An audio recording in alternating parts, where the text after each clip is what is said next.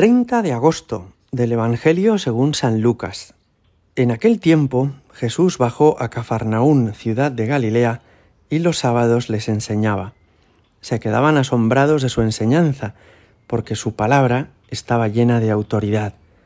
Había en la sinagoga un hombre poseído por un espíritu de demonio inmundo, y se puso a gritar con fuerte voz Basta, que tenemos que ver nosotros contigo, Jesús Nazareno, has venido a acabar con nosotros, sé quién eres, el Santo de Dios. Pero Jesús le increpó diciendo, Cállate y sal de él. Entonces el demonio, tirando al hombre por tierra en medio de la gente, salió sin hacerle daño. Quedaron todos asombrados y comentaban entre sí, ¿qué clase de palabra es esta?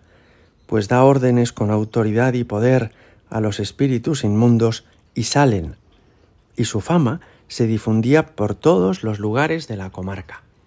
Palabra del Señor.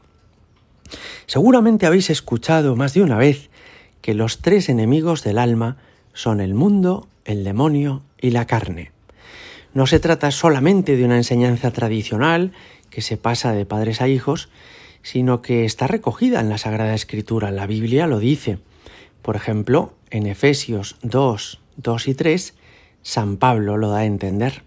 Mundo, demonio y carne son los peores adversarios para nuestro crecimiento espiritual. ¿Y en qué sentido lo son?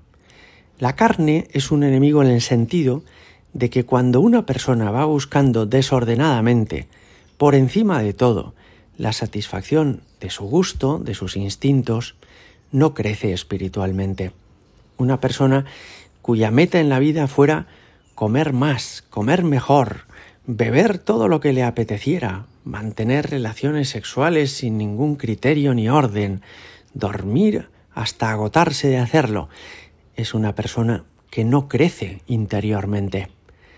El mundo es un enemigo del alma en el sentido de que hay como una mentalidad dominante en la sociedad, una mentalidad de lo políticamente correcto, de lo que se ve bien, de lo que se lleva, y muchas personas, para buscar su éxito, su triunfo, quedar bien y llegar alto, van buscando complacer ese gusto generalizado de la sociedad que vive sin Dios.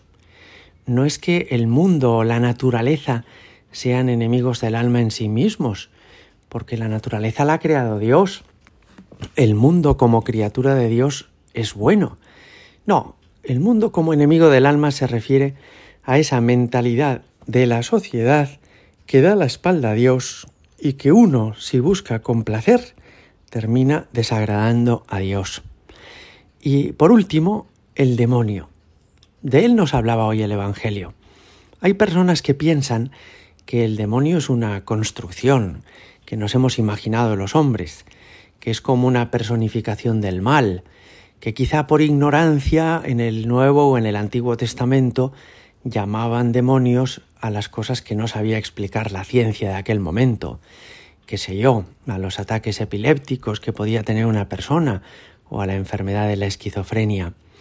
Ciertamente que puede haber habido esquizofrénicos y epilépticos en la Sagrada Escritura, pero además de ellos también hay endemoniados. Y esos son de otro género. No es una enfermedad psicológica o psiquiátrica, sino que existen esas criaturas espirituales, ángeles que se rebelaron contra Dios y que llamamos demonios, que pretenden también dañar a los seres humanos.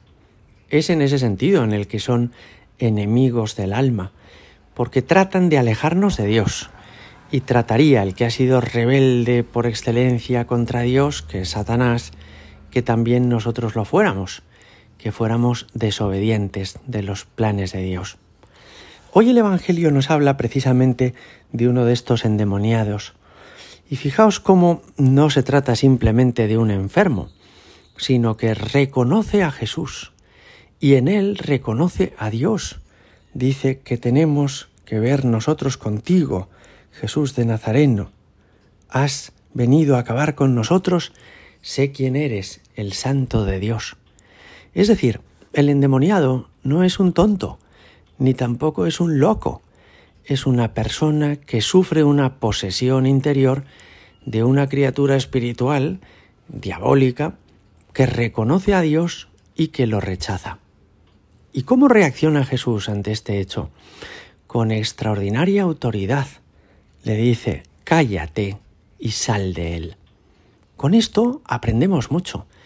No hemos de tenerle miedo al demonio, porque Dios tiene poder sobre él y le ha derrotado y es capaz por completo de someterlo. No hemos de tenerle miedo al demonio. Lo que hemos de hacer es no tratar con él y buscar en Dios nuestra protección y nuestra defensa. La Iglesia tiene personas especializadas en librar de este dominio a quienes sufren esta influencia.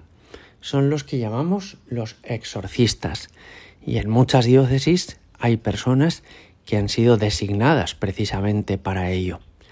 Gracias a Dios no nos encontramos demonios todos los días, ni todos los años. Os confieso que creo que yo no he conocido nunca personas endemoniadas, pero sí me consta que existen, y por eso, aunque no debemos tenerle miedo al demonio, sí hemos de saber que está ahí y hemos de saber que si en alguna ocasión conociéramos a alguien que sufriera de estas dificultades, deberíamos recurrir al exorcista de la diócesis y para eso buscar ayuda en el obispado. Hoy le pedimos al Señor que sepamos defendernos de los enemigos del alma, de la carnalidad, que no se trata de comer chuletitas de cordero, ni un entrecot con patatas. La carne es enemigo en el sentido de que uno vaya buscando solo su propia complacencia el mundo, que es agradar a las modas, a la cultura del momento, a lo que se lleva, a lo que la mayoría de la gente piensa. Y el demonio, que aunque no lo vemos con frecuencia, puede ser ciertamente enemigo de nuestras almas y por eso hemos de defendernos de él, viviendo siempre llenos de la gracia de Dios. Gloria al Padre y al Hijo y al Espíritu Santo, como era en el principio, ahora y siempre, y por los siglos de los siglos. Amén.